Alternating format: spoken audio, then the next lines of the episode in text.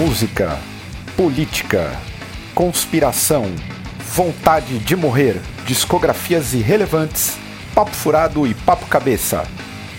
Esse é o Drops do Senna. Valendo. Valendo, então.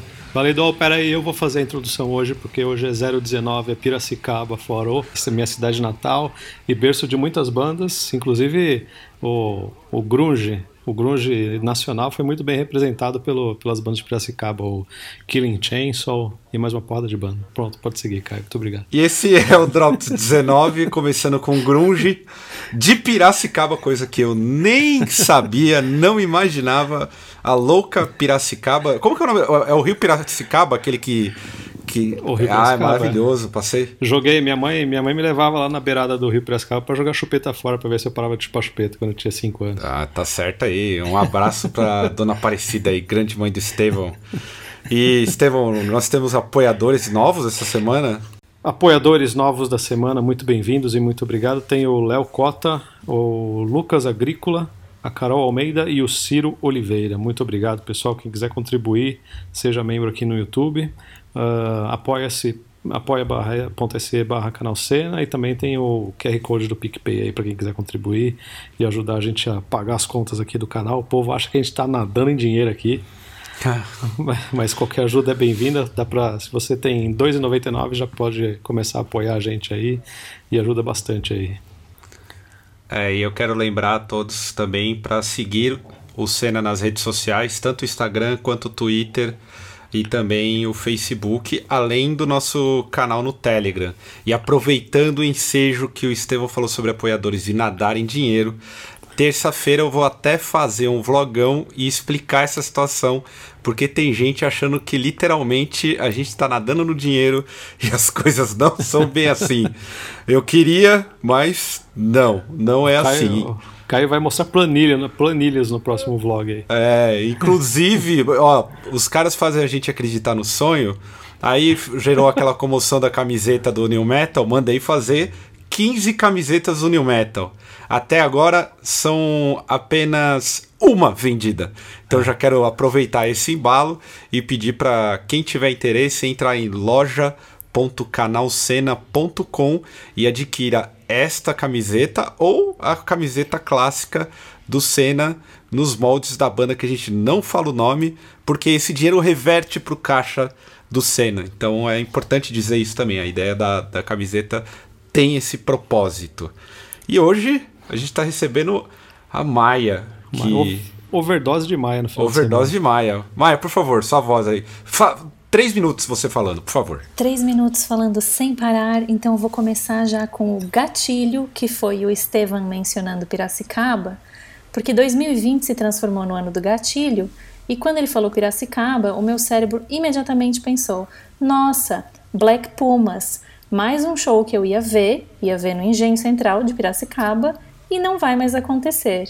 Então agora tudo é muito triste. Eu tô muito chateada. Se eu ficar três minutos falando, eu vou ficar três minutos só falando de coisa triste. Tô e vai todo mundo ficar chateado comigo, porque o pessoal já pediu para um Drops, o Drops ser mais animadinho. Então chega. É, é verdade. É, é difícil, é, é difícil, difícil, Brasil é muito difícil fazer. Olha que essa semana eu tentei coletar notícia positiva e as únicas notícias positivas vêm do programa Bem-Estar da Fátima Bernardes, mas no final das contas é só barca furada, então é difícil achar uma é notícia. É fake news, fake é, news feliz. É, é coaching e a gente é contra coaching. É. Então, você quer falar algo já, Estevão? Não, eu ia comentar do Black Pumas porque ia ser um show legal pro caralho do Black Pumas no, Black Pumas no, no, no Engenho Central ainda, que é um lugar maravilhoso, né? A gente já tocou lá, inclusive. Ah, aquele lugar lá, né? É, ah, é muito é bonito lá.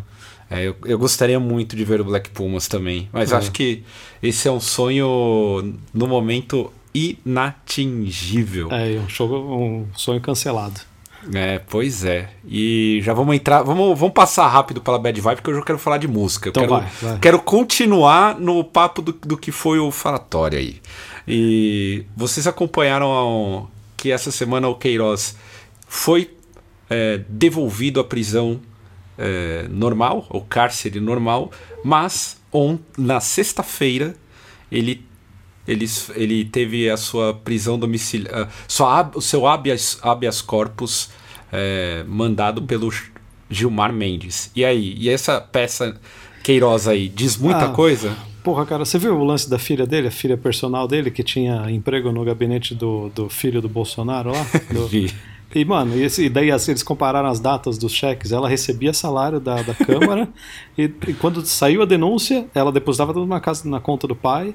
E daí eles pegaram os extratos toda, por 20 anos, sei lá quantos anos, dois anos, sei lá quanto tempo, depositando tudo certinho na conta do pai todo mês. No mês que, na data que saiu a denúncia, pararam os depósitos.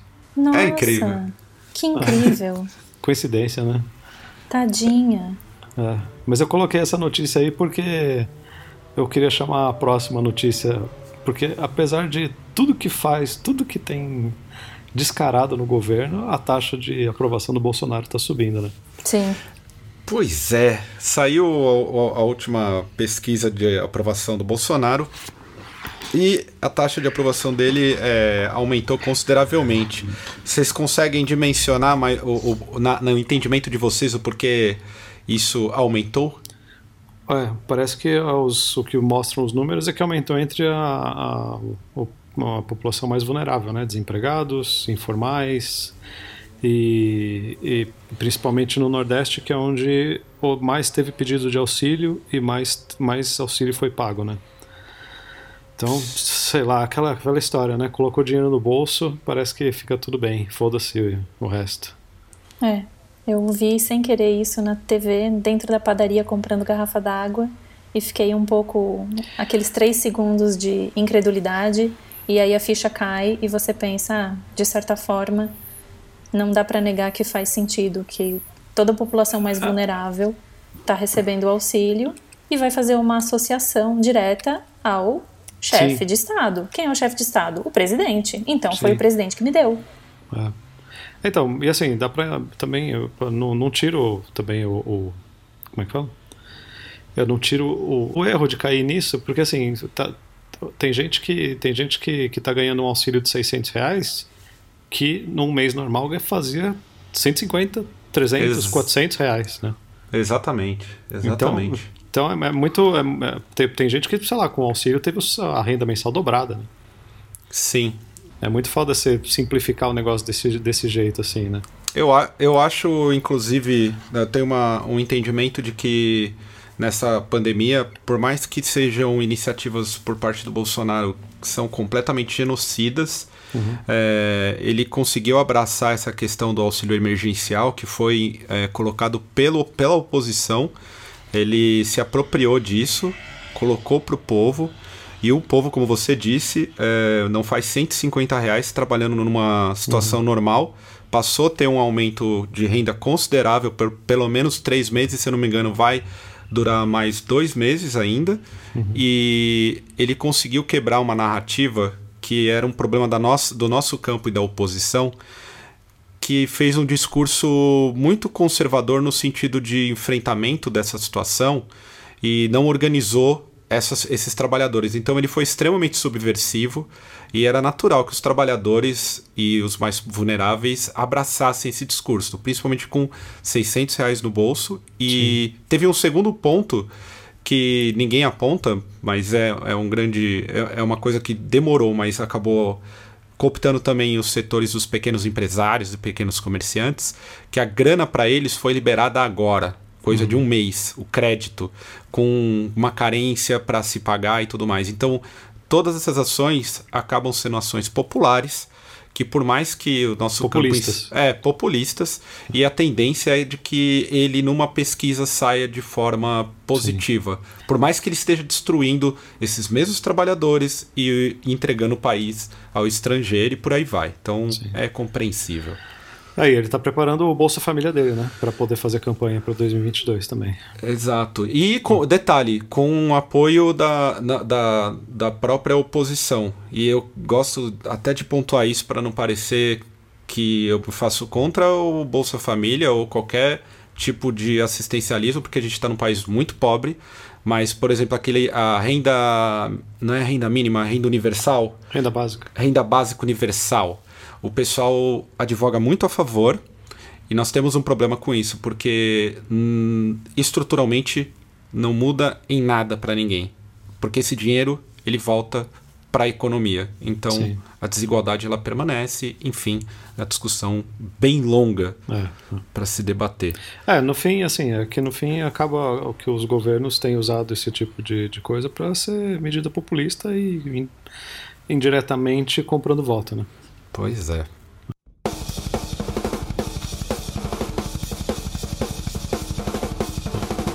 E por falar em, em, em, questões estruturais, vocês acompanharam o caso da juíza que fez uma sentença extremamente racista Sim, nessa semana também? Não tem como não acompanhar, né? É um absurdo, né? Foi muito feio. Mas eu, então, e esse assunto, assim, acho que todo mundo viu, não, não sei se precisa falar, detalhar o assunto, mas volta a, a importância de, de ressal, vale ressaltar de novo a importância da, da questão das cotas raciais, né? Porque o único jeito de você mudar esse tipo de coisa é você abrindo espaço para negro poder estudar direito, que seja, ou qualquer coisa, e poder estar tá também junto, ao, lado a lado, batalhando contra esse ju, juiz branco desse tipo que faz esse tipo de condenação, né? É, como a gente não vai estender, eu só tenho um comentário a fazer que é Parece que a sentença dela tinha 137 páginas. Então você já sabe que é uma mala. A pessoa já não deve ser fácil. Não deve ser uma hum. juíza fácil de lidar. Então segue, sabe? Não tem muito é, é. nem o que elaborar em cima disso. É, nós, é realmente uma, uma situação que mostra, escancara de novo a estrutura extremamente racista do judiciário brasileiro. É, aliás, fica aqui uma dica de um ótimo canal chama Jornal Antijurídico. Ele está no YouTube e eu super recomendo para quem quiser entender, entender muito mais sobre a estrutura do judiciário, porque vai passar pela necessidade da gente ter cotas raciais, é importante, como o Estevão disse. Também ver a, a rever a questão das cadeias, que são masmorras Sim. As pessoas que são, são a favor do punitivismo estão a favor de masmorras e a maior parte das pessoas que estão nessas masmorras, elas sequer tiveram seu processo julgado. Ou seja, temos uma estrutura que beira o século XIX. Talvez o século XIX fosse até um pouco mais justo. A gente tem que, ah. tem que tentar reparar é. reparar. Eu sou a favor de outro tipo de reparação, de é. quebra das estruturas, mas de alguma forma a gente tem que caminhar e por isso a importância das cotas. Sim.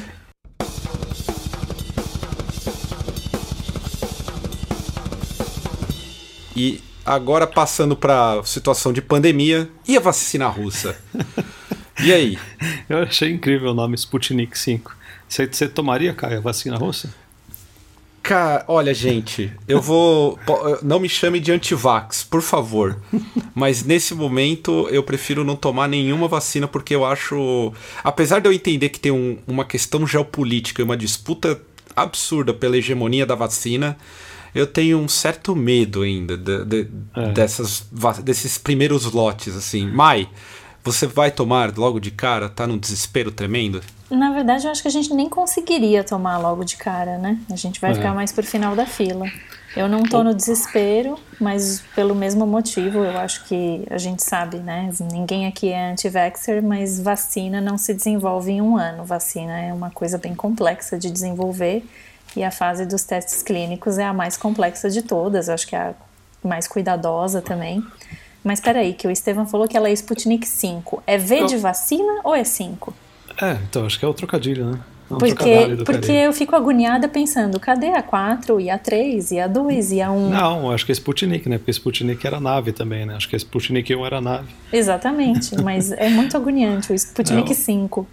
O, e parece que, então, a treta é que a, é, parece que a, os pesquisadores estão pulando algumas etapas né, da, da vacina, teste em não sei se pulou teste em animal, teste em humano, não sei o que, parece que eles não estão reportando tudo que precisa reportar. Sim. Como a OMS recomenda, mas o problema é que a OMS não regulamenta, a OMS só faz recomendações. Isso. Então a legislação que vale é a da Rússia e, e se eles quiserem lançar a vacina, eles vão ter que lançar e, e quem quiser que compre. Né? Parece que o governo do Paraná já tem acordo com a Rússia para comprar essa vacina se, se sair. A gente pode testar ela na juíza.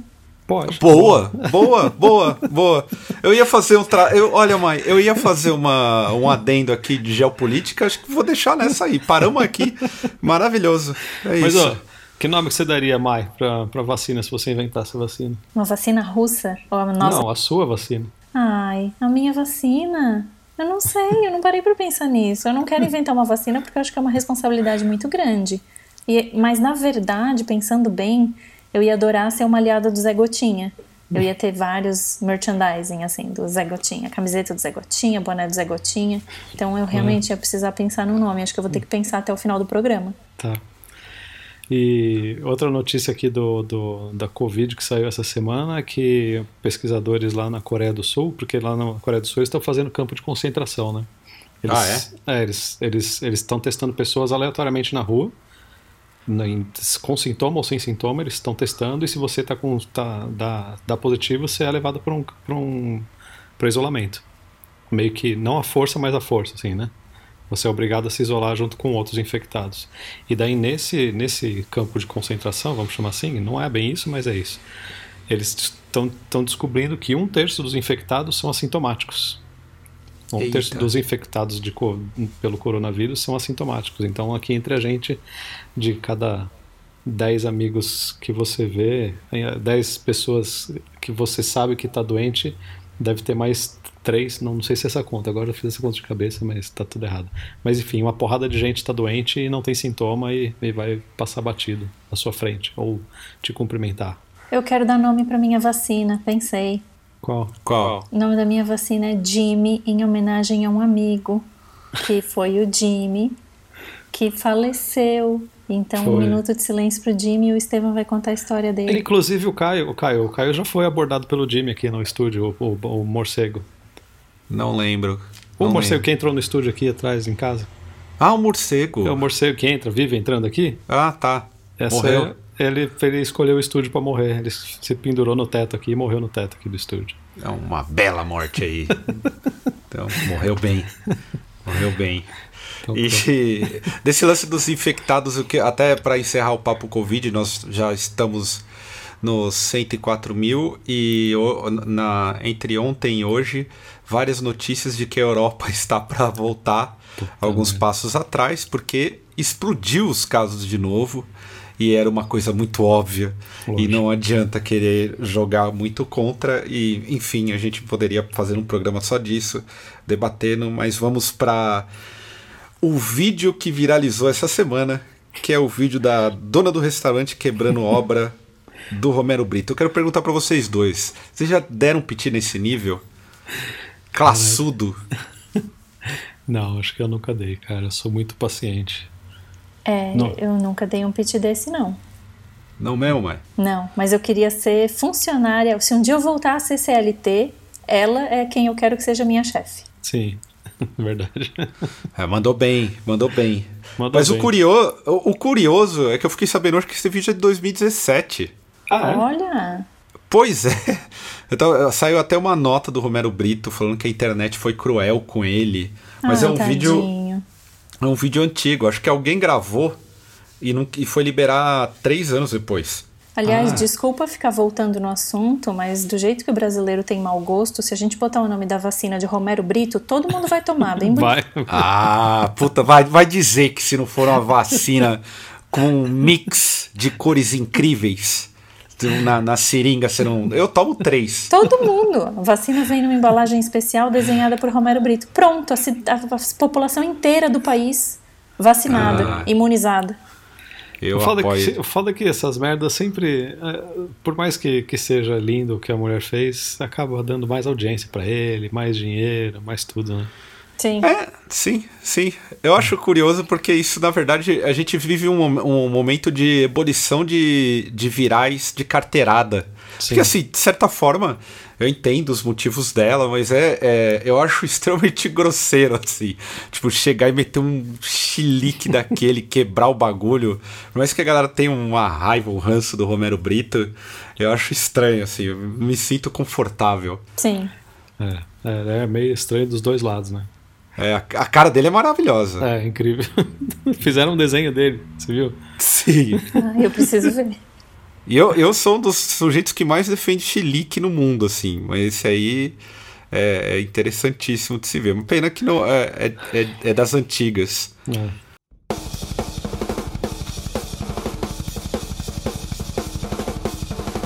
Outra notícia bizarra dessa semana, não sei se vocês viram, é, é, as, a, os calls que o pessoal chama de vários, várias pessoas no, na, mesma, na mesma câmera do Zoom. Essa semana um, for, todos foram surpreendidos com a cena de sexo. Se já teve cena do, da calcinha, agora teve sexo. Eu queria no... ver sem. Eu não consegui achar sem censura esse vídeo. Tem sem ah, censura? Não achei.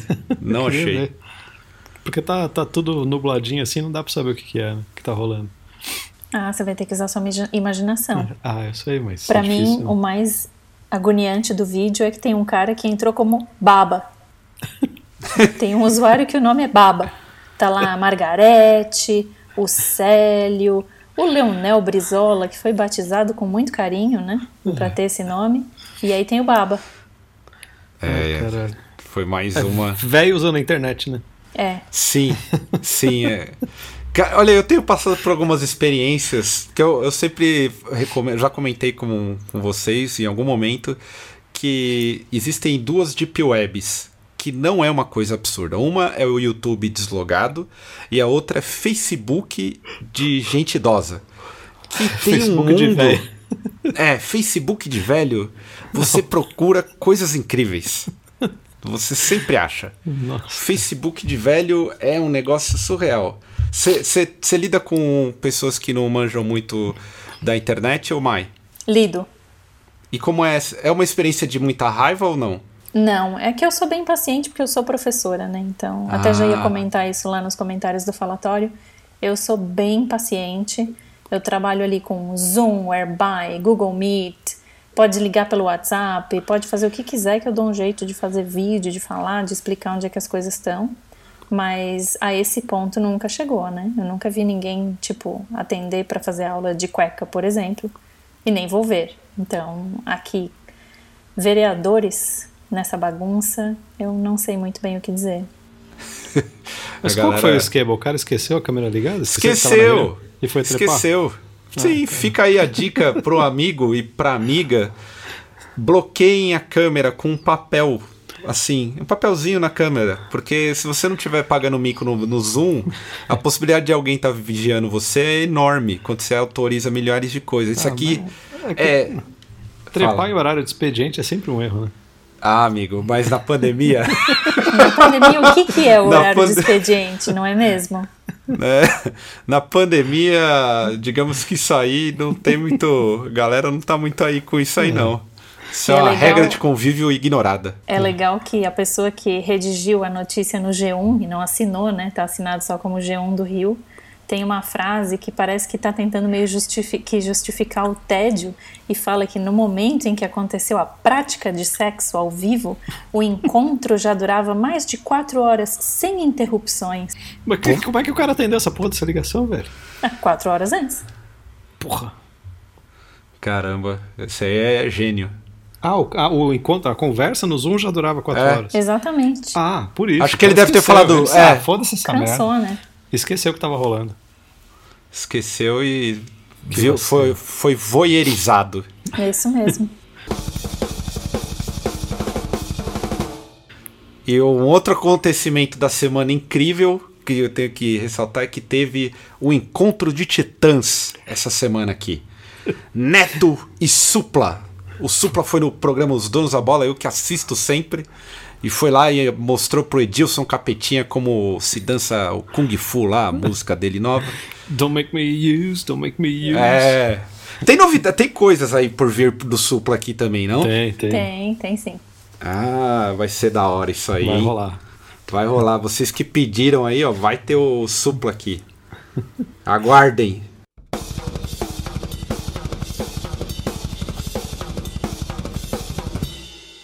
Vamos falar de música, vai, gente. Vamos, vamos começar então, vamos continuar na, na política, já, mas já com o pé na música. Teve aquela banda iraniana de heavy metal que foi condenada à prisão e o camarada aproveitou e meteu o pé. Não vi, que, não vi. É, é uma banda iraniana é, de metal, foi condenada a 15 anos de prisão. Ah, mas eu acho correto, sabe? Porque o crime deles era muito sério.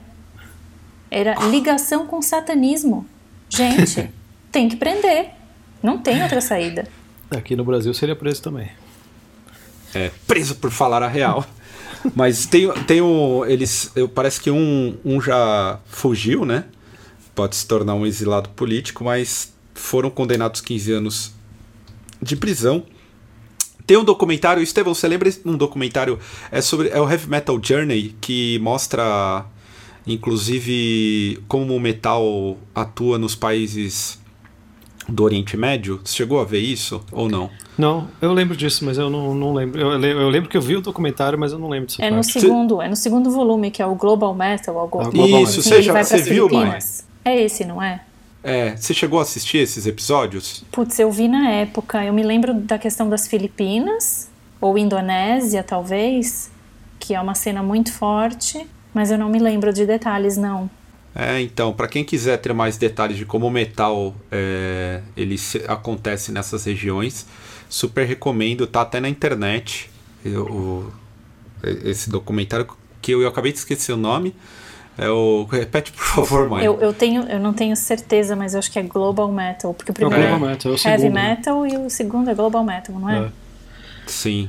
Eu, tô, eu, eu, troco ideia com um cara de uma banda da Arábia Saudita, que é o Creative Waste, é uma banda de grind do, da Arábia Saudita, e ele fala que, meu, eles têm que ir para Dubai para tocar, tem que ir para ir para outros lugares, porque no, no, país deles lá falou que rola autorização do, do na Arábia Saudita mesmo, né, rola autorização do governo para raramente ter algum show, um evento em algum bar de, de, de, metal, mas que é, sei lá, uma vez por ano, uma vez a cada dois anos. Então, se a banda quer ter circuito e poder tocar, tem que sair da Arábia Saudita, porque lá mesmo não pode tocar. Deve ser bizarro isso, né, mano? É, bem bizarro. É bem bizarro mesmo. É, tem, tem, as suas, tem os seus problemas dentro do, da, da cultura local, até onde eu sei, porque nós tem a, a, a questão do Irã é bem complicada, Sim. mas é algo para se acompanhar também, para quem, ter ter, quem quiser ter mais é, bagagem. Porque todo, todas essas questões de país, obviamente que a gente é contra qualquer prisão, mas todas essas, essas questões relacionadas a, a determinadas, determinados ocorridos, e principalmente do aspecto cultural, a gente sempre tem que dar uma olhada primeiro no contexto cultural e político é, do local. É, então, é, é, isso que eu ia falar. É, é muito fácil você julgar como se a gente tivesse certo e eles errados, né? Então é. você tem que saber o que está acontecendo no país e o que, que, é, o que, que é a cultura deles e tudo mais. É, não à toa a gente teve, vou repetir aquele caso do, do brasileiro que foi para a própria Indonésia, o presidente fã Sim. de Napalm Def. Sim. E, enfim. Agora vamos partir para parte boa aí. Parte boa. e aí eu vou, vou trazer primeiro para Mai aí. Ô Mai, você que é uma, uma pessoa que manja bastante de música, você lembra de alguma algum marketing musical envolvido com alguma polêmica que deu super certo para uma banda ou um artista? Com muita polêmica? Putz, eu acho que foi basicamente a escola que a Madonna fundou, principalmente na época que ela lançou o Erótica e lançou o livro dela, que era o Sex, que foi extremamente polêmico. Já tinha ali o histórico dela de fazer os clipes, né? Tem o clipe de Like a Prayer, que tem o pessoal crucificado e tal, já, é, tem crucifixos. As pessoas já ficavam extremamente chocadas, mas eu acho que ela fez escola disso no pop. Agora, bandas que levaram isso tão longe, assim, de fazer, levantar uma polêmica para vender ou para divulgar mais a banda, eu não sei dizer agora de cabeça, não. Olha, vai parecer que eu só falo de Metallica, mas aquele filme do Metallica, aquele documentário do Metallica, para mim é um tremendo golpe de marketing. É uma baita. Não sei até onde aquilo lá é real, o que, que é de verdade, o que, que é, é arquitetado pra, pra, Cara, pra chamar atenção. Eu acho que era real, porque é ruim. É. E quando é ruim, é real.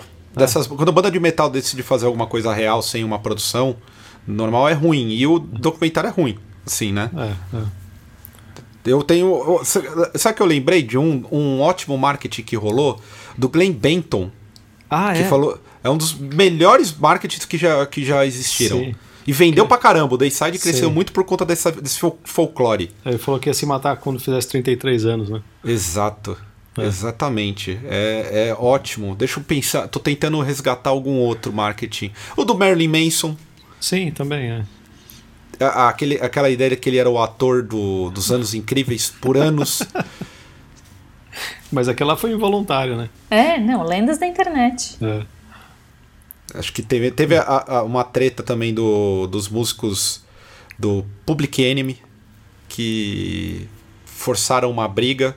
Vocês acham que briga entre bandas meio. Mas isso daí a gente já tentou simular no Desalmado, mano. Lembra que a gente ia, a gente ia armar uma treta? Que a gente ia simular uma treta de entre membros no, no Instagram, um comentando no, do outro, xingando e não sei o que, pra causar polêmica. O Ratos fez isso, não fez? Ratos fez, também fez. Mas eu, eu- então, mas conhecendo essas, esses porra aí, o Boca e o João, é um pouco, tem um pouco de verdade ali, eu acho. Mas foi, foi o João, acho que exagerou ali, porque era brincadeira, né? Lógico. Mas, ô, ô, ô, você acha que vale a pena criar um, um marketing para. Não, há- não vale a pena, mas faz parte de construir o, o arquétipo do artista uma boa polêmica? Putz, eu acho que depende, vai. Porque se você tem 13, 14 ou 15 anos e você ouve Dayside justamente porque o Glenn Benton falou aquilo, você só tá dando mais gás para os seus pais falarem: tá vendo? Olha aí a palhaçada. É. Olha aí meu filho que tá fazendo. Então acaba ficando um pouco caricato. Tem que pegar leve para não cair nessa coisa de sátira, de fazer seu pai tirar sarro de você. E aí, cadê o cara lá que não ia se matar? E aí, cadê? É. É, eu acho que na- na- é sempre bom um personagem, né? Mas acho que quando vira um negócio exagerado, daí vira, já vira folclore, né? Eu tô tentando lembrar aqui algum, algum outro folclore interessante. Ah, de- cara, mas acho que não não precisa nem ter assim um negócio assim muito exagerado. Tipo, você vê o Kerry King. O Kerry King é mó poser. Pose de mal, malvadão. Você vai ter. Eu já troquei ideia com ele, o cara é mó bonzinho, sabe? É um cara super tranquilo. Ah, mas lembra o Mike Patton bem no começo? Sim. Que era uma coisa totalmente escrachada, que eu acho Sim. que era um pouco de, de mecanismo de defesa, assim, porque ele era muito Sim. novinho Sim. e ele não, ele não queria ser o mesmo cara que ele era no Mr. Bungle, mas ele tinha que provar que ele estava entrando na banda e ele ia fazer um bom trabalho, não sei. Sim. Mas ele era, ele era um moleque todo metido a bizarro e estranho e Mas ele é, né? excêntrico. Ele, Ele é, é assim né? até Mas hoje. É, e agora ele, agora ele disfarça. É, agora ele disfarça que ele é, que ele é velho, mafioso. Po- po- vou citar um cidadão que já esteve aqui nesse programa, que é um dos melhores marqueteiros e se vende como tal da época do Ario God, o senhor João Combi. Se você estiver o João João, por favor, comente aí. Você que é contra, pede para Mayumi comentar. Porque o João, na época do Ario God, ele tinha ideias geniais. Sim, sim. Mas ele era marqueteiro do bem. Não, ele é marqueteiro do bem. Não, ele não arrumava confusão. Ele teve a ideia de colocar o Ario God cover pra tocar, Sim. falando é que era o show oficial. Genial.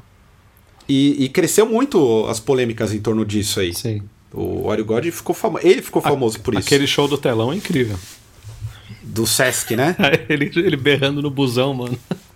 A ideia mais genial. Uma- a- incrível, você, cara. Aquilo você- é incrível. Você já viu esse, esse vídeo, Mai? Eu já vi pedaço, mas eu, É. eu, eu lembro, sim. Eu tenho pra mim que é a coisa mais genial que uma banda já fez. É, eu acho E também. não tô falando só do Brasil, não. Tô falando de Não, geral, do mundo, assim. geral, é. É, Quem não- é genial. É, quem não conhece, procura o show do, do, do Are God no, no Sesc. Eu não lembro que Sesc que é, não é o Pompeia.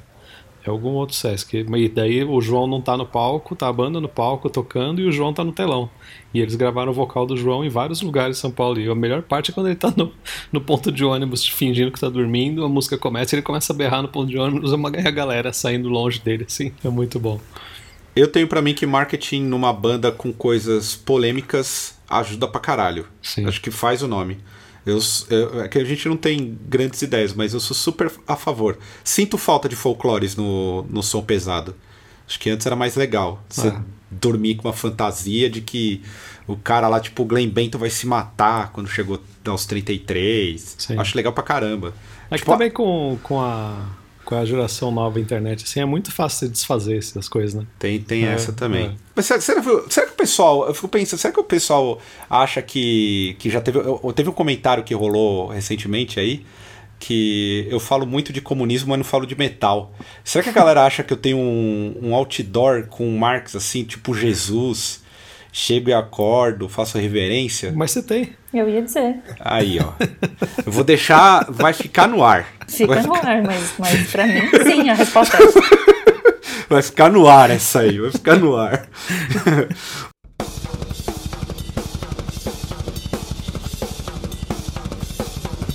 Ô Mai, pra você, quais são as bandas mais legais do Brasil dos últimos cinco anos? Achei sacana essa pauta, porque eu não sei quais bandas têm mais de 5 anos e menos de 5 anos. Vamos por aí, 10 anos. E ainda vou fazer feio, porque daí vou repetir as mesmas coisas que eu falei no falatório, né? Não, mas não tem problema.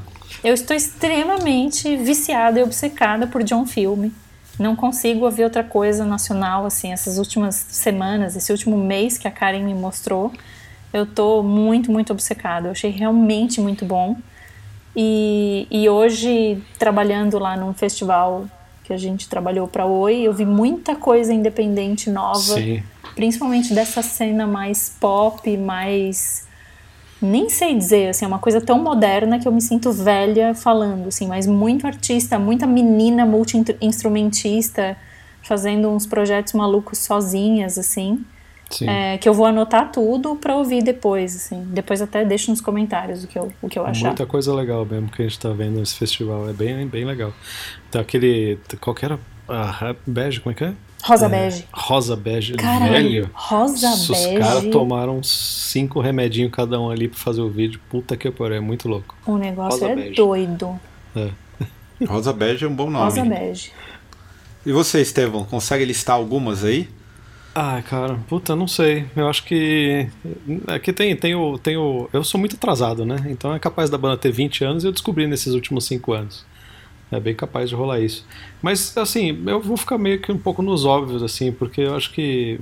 O Far From Alaska eu acho uma banda incrível. Uhum. Das que surgiram, assim, dessas últimas que surgiram, eu acho muito boa. O Molho Negro Sim. também é muito incrível, só disco bom. Os caras ao vivo. Eu, eu nunca vi eles ao vivo, mas já vi. Ah, é um dos já- melhores shows pra mim, atual. é, eles já tocaram lá no estúdio gravando, mas eu nunca vi show deles. É legal pra caralho. Violet Soda, né? Poxa, Violet Soda também. incrível. é o- show, show é incrível. é, a Karen é muito boa de, de, de, de vocalista e frontwoman, assim, e o show é incrível. O som é grun- grunge reciclado, ref- refeito, renovado. É muito legal. Mas é que a presença de palco dela eu acho muito foda também. E que mais? Não sei, mano. Agora do metal eu acho que. Sei lá. Surra não é de 5 anos, né? Surra tem quase 10 anos já. Não, é, colocando assim, né? As que se destacaram, não necessariamente o tempo é. da banda. Sim.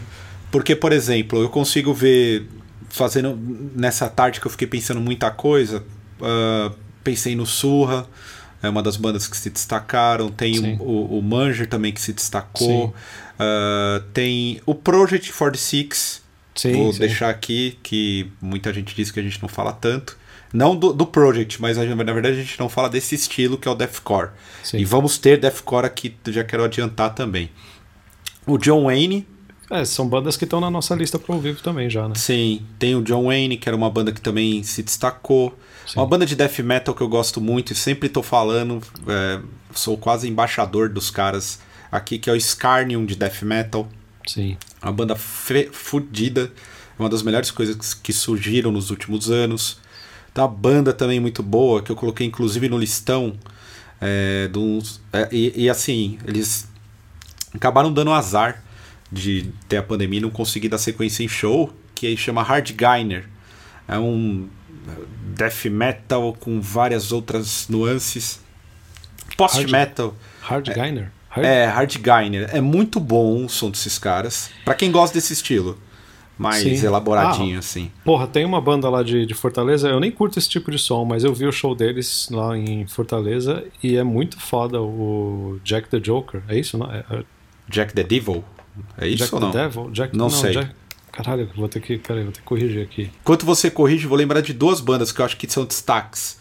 E aí a Maia até puxou de coisas um pouco mais é, diferentes. O Racta, que é de banda de, de, de Minas. De Minas não, né? De mulheres. Um grupo de mulheres. E o Death Kids. Death Kids. Sim. É Jack the Joker mesmo, pô. Você que me confundiu, é Jack the Joker. Ah, tá. É. É legal pro caralho. Tem várias iniciativas. A gente. Vocês acham que tem um cenário musical brasileiro tanto pesado quanto alternativo é a palavra correta, muito mais rico do que em outras épocas? Absolutamente. Sim, sim. Ou pelo menos acho. que a gente está conseguindo ficar sabendo.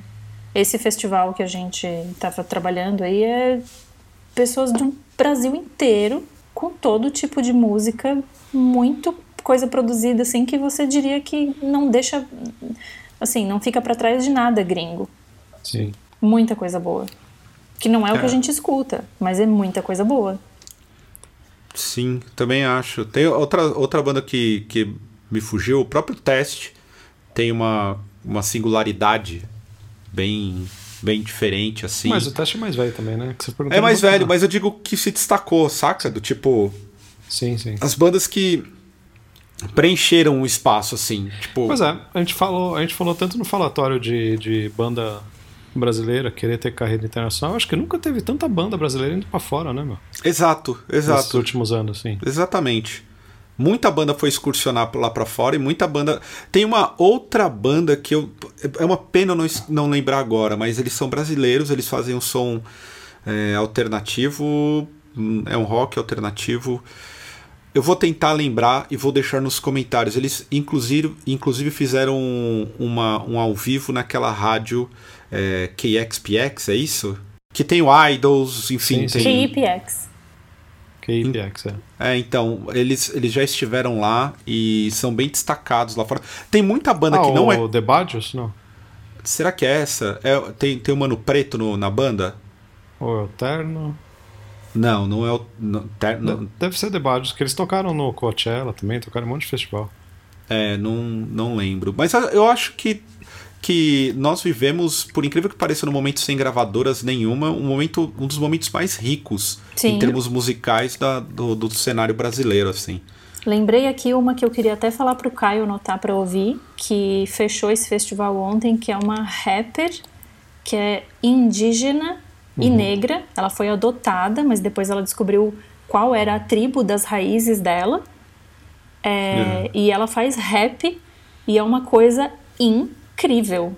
Tipo, não é o que eu escuto, mas ela tem banda, né? Ela, ela faz com banda. Chama Banda Imigrantes, a banda que acompanha ela. E ela fechou a noite ontem, foi o show mais esperado, assim. Sim. E era uma coisa louca, uma coisa louca, assim. Tipo, Deve- visualmente, as letras eram um arregaço. E é uma coisa que eu não conhecia. Se não fosse por trabalho, isso não ia chegar em mim.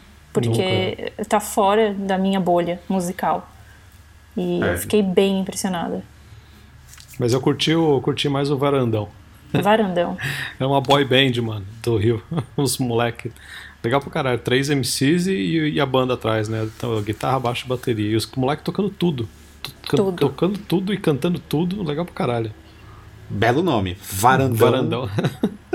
Já é um ótimo, um, um ótimo nome.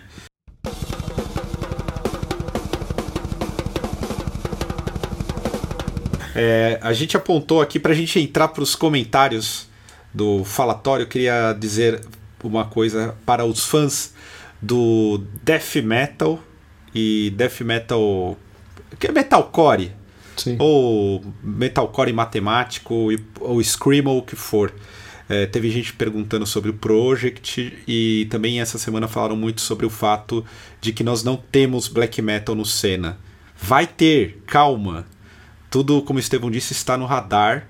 E o pessoal pede muito no ao vivo, mas eu devo dizer que há muito metal extremo em outros programas. Em Shuffle e uma série de outras. A gente dá vazão para quase todos os estilos no, no, no, no cena como um todo. Sim. Então, Posso só complementar uma coisa? pode. Lembra, lembra aquele, aquele pedido de apoio que a gente pede no começo do programa? Se a gente Sim. pudesse bancar, a gente gravava programa toda semana, né, mano? Sim. Pois é. A Sim. gente, a gente grava mensalmente porque custa grana, custa equipe, custa tudo, né? Não é um negócio barato. A equipe, a gente não quer fazer tudo 100% de graça para sempre, assim, e trazer todo mundo para São Paulo. O Caio e a Nata vêm fora de São Paulo. É, fazer todo mundo chegar lá e tudo mais. Não é um negócio que dá pra gente. Se a gente pudesse, a gente tivesse grana, a gente gravava toda semana e lançava ao vivo toda semana. Sim. Ia ser incrível. Fazia MTV de verdade, programa de 24 fazia. horas. É, exatamente. Até aproveitar isso que o Estevão falou, eu mesmo no, pro ano que vem, se a gente tivesse uma base de apoiadores é, bem grandes, é, ia dar para muita gente, tipo, abrir mão, porque todo mundo acaba fazendo uma divisão, né? Sim. Todo mundo tem o seu trabalho, vocês têm os trampos de vocês, o João tem o trampo dele, o Tatá, Nata, eu atualmente voltei para TI. Então, se vocês, quando eu brinco, ah, acreditar no sonho, se vocês apoiarem a gente é, financeiramente no, no Apoia-se, já é uma parada que a gente consegue encaminhar e talvez até negar alguns trabalhos para priorizar Sim. um- o conteúdo do Senna. Então, é possível? É. Mas não, não caiam na ilusão que o YouTube remunera a gente. O YouTube é o que menos remunera e eu poderia fazer uma, um, um hiper um hiper debate sobre como o YouTube trabalha. Então, se vocês querem ser apoiador, apoiar o Senna e fazer o bagulho Momento TV, é, depende da gente, no É. geral. Dá- daria até pra abrir os números, a gente não tem problema nenhum de abrir os números, mas daria pra fazer um vlogão do Caio só mostrando os números. Mas só pra vocês terem ideia, a gente começou a monetizar o Senna em 2020 e desde janeiro de 2020 a gente faturou 1.500 reais. Sim. Em sete, oito meses. É, que paga uma diária num estúdio bom. Não tô nem falando do Family Mob, tô falando de qualquer estúdio. Sim. É uma diária num Family Mob. Num Family Mob, um estúdio equivalente, assim, né? Lá no Family Mob a gente não paga porque o estúdio é meu. Então a gente tem umas facilidades, mas se a gente fosse fazer gravar um. que é um, é um, até um sonho nosso, poder ir, sei lá, pra Recife, alugar um estúdio em Recife e gravar cinco bandas de Recife pra trazer pro cena, sabe? Sim. Mas a gente precisa de verba pra isso, né? Precisa ter uma grana pra poder bancar tudo isso. Então o que o YouTube tá pagando pra gente em oito meses de canal monetizado, pagaria uma diária de qualquer É. estúdio. É. Então, tem essa, questão que às vezes as pessoas esquecem e caem em fantasias, que é absolutamente normal. E a gente está aqui para falar que não é do jeito que vocês imaginam. Isso aí é, é, é uma farsa. Mai, você pegou os comentários do falatório já aí pra gente? Vamos fazer, um- fazer uma rapa nesses comentários aí que tá, tá longo o programa. Vou tentar fazer um equilíbrio entre humor e seriedade. Nós- Peraí, antes explica. Os comentários que a, que, ela- que a Maia vai ler são do falatório de ontem, que foi ao ar ontem, no sábado. E a gente sabia que ia render um monte de comentário, porque sempre que a gente coloca um título clickbait polêmico, rende comentário. Então, esses são os comentários que a Maia selecionou. Eu queria também fazer um adendo, falar que os comentários estão de primeiríssima qualidade dessa vez. Sim, Ah, inclusive, destacar que o falatório, por enquanto, tá só com um dislike, né? Claramente é do Sim. nosso inimigo. sim. Isso mesmo. Quem será esse agente do imperialismo? Ah, olha que eu sei, hein? Olha que eu sei dar uns nomes aqui, hein? Polêmica, isso é polêmico. Bora aí, Mai. Eu quero começar com um que pra mim já é assim a cara do Senna. O nosso apoiador Giuseppe Lanza, que eu não consigo falar sem fazer a mãozinha. Sem fazer Bertolazzi, Bertonazzi. Como é que é o. O. o Da Antônio novela? Fagundes, é, Antônio Fagundes. é? Berdenazzi. Ah, esse. Bom, o Giuseppe Lanza falou assim: Obituary não tem disco ruim. Não tem. E quem achar que tem, vamos marcar uma trocação de socos e pontapés no maior respeito e amizade. Giuseppe, vamos marcar então, porque tem disco Tem, ruim. tem disco ruim, mano. Tem Calma. disco ruim. O Giuseppe tem um aliado, que é o Matheus Luiz, que respondeu o comentário dele falando: Me chame, que eu seguro o cabra que eu usar e você mói no soco. É isso aí. Vamos marcar esse, essa piscina de slime aí. É, Todo mundo é- de tanga. Esse, esse comentário aí é suco de cena, né? Porque é, é isso aí, trocação de soco com o maior respeito e maior amizade possível. Exato. É, é, é suco de cena. Lado A contra o lado B. O Maravilhoso. Obituary tem, tem, tem disco ruim sim. Muito ruim, inclusive. Não é pouco, não. Ó, tá. Esse aí já rolou. Vai, vai rolar uma trocação de soco, vai ter juiz. Tem o João Lins, que fez uma pergunta séria. A relação de vocês com o pessoal do Sepultura fica estremecida por conta desse tipo de opinião de que a banda acabou no Chaos AD? Ah, mano. É com o Estevão. tá. Eu tô, tô de boa. Eu também. É, sim, sim e não, mas, porra, é que assim. Tem, tem opiniões e tudo mais, né? Então é, é questão de respeitar a opinião, né? Também, é, acho que é compreensível isso também. Mas sim, também esse tipo de comentário não é sério, claramente não é sério. A gente fala um monte de coisa aqui da boca para fora, mas, meu, eu respeito pra caralho Sepultura como funcionário, ex-funcionário, como amigo, como fã. Não dá para negar nada do que os caras fizeram e fazem até hoje, né? Principalmente depois que o Derek assumiu, porque foi uma batalha, é soco, é, soco em, morro em ponta de faca desde sempre, né? Sim. E fizeram grandes coisas, ótimas, que eu adoro o Rollback, adoro uh, o caralho, Machine Messiah, gosto de, do Against, eu adoro Against, gosto muito disso. Mas é o que a gente fala dessas coisas assim do QZD, a minha opinião, é porque, porra, no QZD eu tinha, tinha 14 anos, 14 anos não, é, tinha 15 anos. Então, memória, é, memória afetiva. Memória afetiva. O que o diz fez com um moleque de 15 anos, ele não vai fazer com um, um velho de 40 anos que o, com o Machine Messiah, entendeu? Então é meio que isso. E daí, se o André, se o Paulo quiser achar problema nisso daí, é problema deles, não é meu, porra. Cada um tem sua opinião. Olha é. só. eu. Continuo eu, amando eles, continuo amigo e tudo mais, mas, porra. Olha, eu já tive. Eu já passei por situação que eu já, já era pra ter ficado puto com o Andrés. Quando eu fui gravar uma entrevista lá com ele, e era a época do auge da Lava Jato. Sim. E ele já soltou uma do Lula lá que eu já fiquei com vontade de jogar a mesa na cabeça dele. Mas tudo bem, vamos seguir aí. Então eu tenho liberdade de falar algumas coisas. então, ele não tem opinião dele sobre é, tudo então. mais. Eu tenho minha opinião sobre o que Exato, porra. Exatamente. É. Fizemos aí um sério, deixa eu ler um que não é sério, que eu adorei, que é do Ismar Farias de Oliveira. Ele falou assim: Cara, a história do No Doubt dá uma novela do Manuel Carlos. Puta, dá, hein? Dá. Fora Dá. que não falou que o baixista namorava a Gwen Stefani, não era isso? Então, eu ia falar, para ficar novela mesmo tem que entrar na parte romântica, é. porque isso tá lá no comentário que eu deixei no falatório de ontem, quem quiser ler, tá lá no comentário do Ismar, eu respondi para ele. É, ela e o baixista namoraram o tempo inteiro, assim, da banda, antes da banda estourar. E eles tinham acabado de se separar quando a banda ganhou a grana e tal da gravadora para gravar o disco que tem Don't Speak. Don't Speak é sobre ele. É sobre o baixista. Então, na ah. verdade, eles explodiram com um disco que fala sobre o término dos dois e eles passaram três anos grudados em turnê, viajando o mundo inteiro, cantando as músicas sobre o término deles todos os dias. Que situação. E estão juntos como banda até hoje, né? Tá, claro é. que o No Doubt acabou sem dizer que acabou, mas é. É, continuaram fazendo disco, continuaram trabalhando normalmente. Mas é, depois ela também fez algumas opções de casamento não muito recomendadas, Pronto. né? Casou com o Gavin Rossdale, que eu chamo carinhosamente de Gavin Askerosdale, porque ele é um asqueroso, nojento. E depois se juntou com um trampista. Então, tá, a novela segue, a novela continua. É. Ô Mai, pergunta. É no, seria uma novela das seis, das sete ou das nove? Putz, essa pergunta é para você, hein, cara? Não, eu acho que, na verdade, eu acho que seria aquelas novelas baranga americana, aquelas Days of Our Lives que tá 40 anos no ar. É isso aí.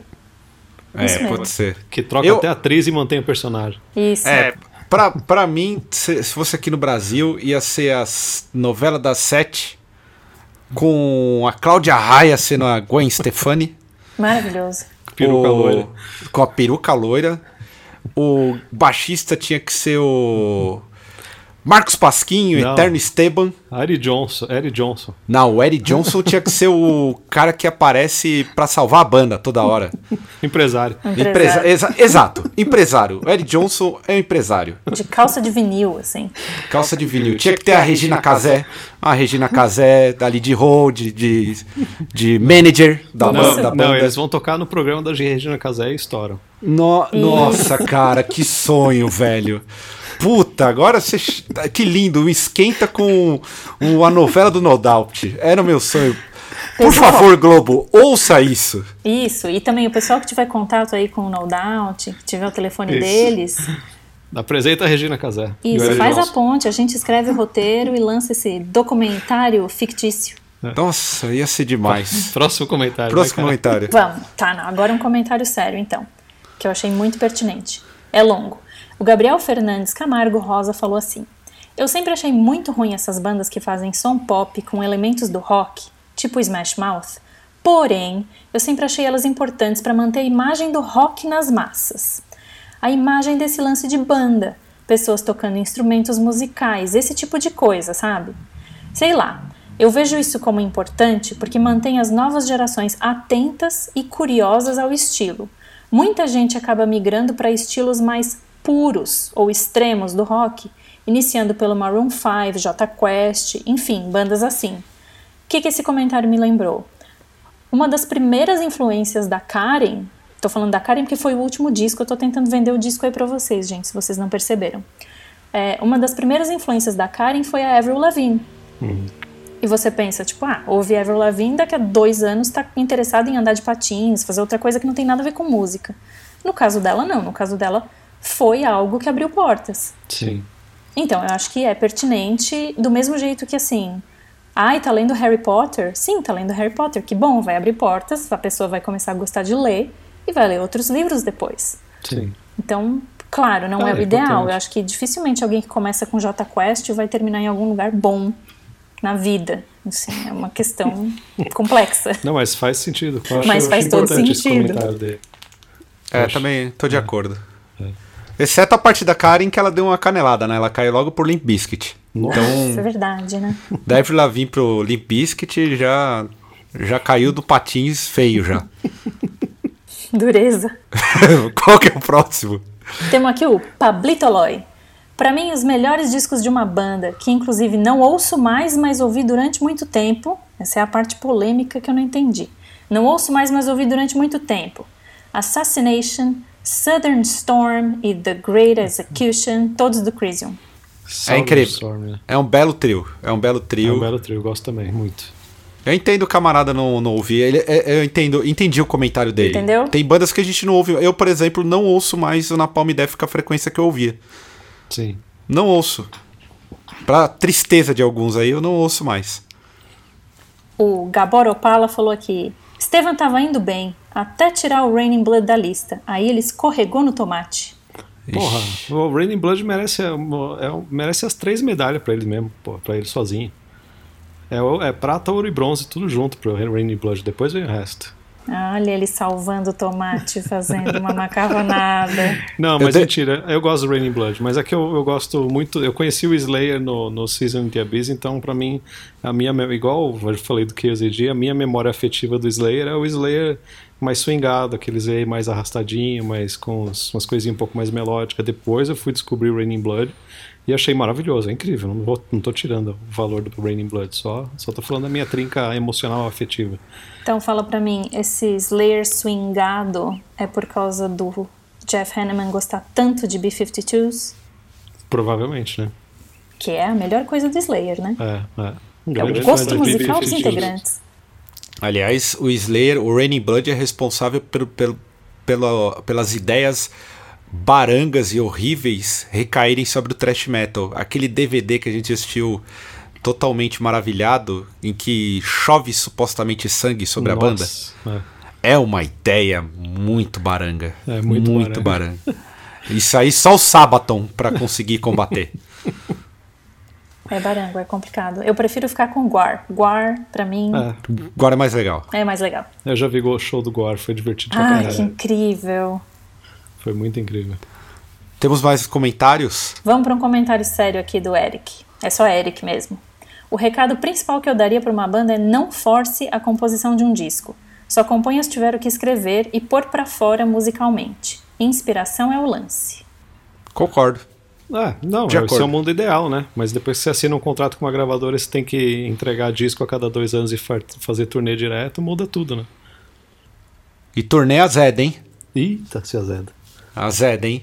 É. Os caras têm inspiração, amigo, puta merda. Então, tem que estar tá muito, muito no clima, assim, tem que estar tá muito em sintonia, porque tem banda que escreve, que, que escreve disco em turnê e tudo mais, aquela coisa, rola. Então, cola essa inspiração e tudo mais, mas a verdade é que vira um trampo, né? Vira um emprego. Sim.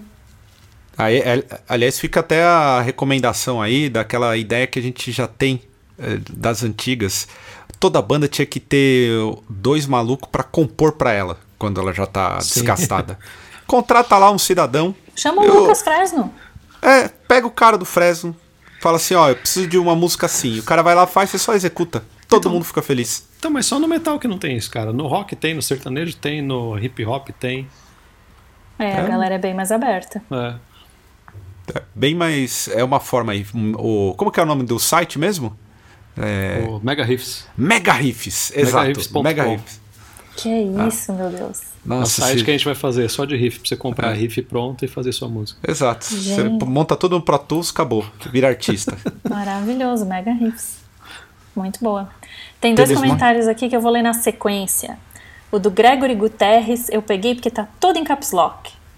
Ele falou assim: Isso mesmo, Maia. Nunca deixe profanarem o santo nome do Deftones. Concordo. Concordo. Concordo também. O Léo Souza tem um comentário aqui que eu vou desmembrar. Que ele falou: "Fal- faltou a Maia fazer a tríade do Deftones.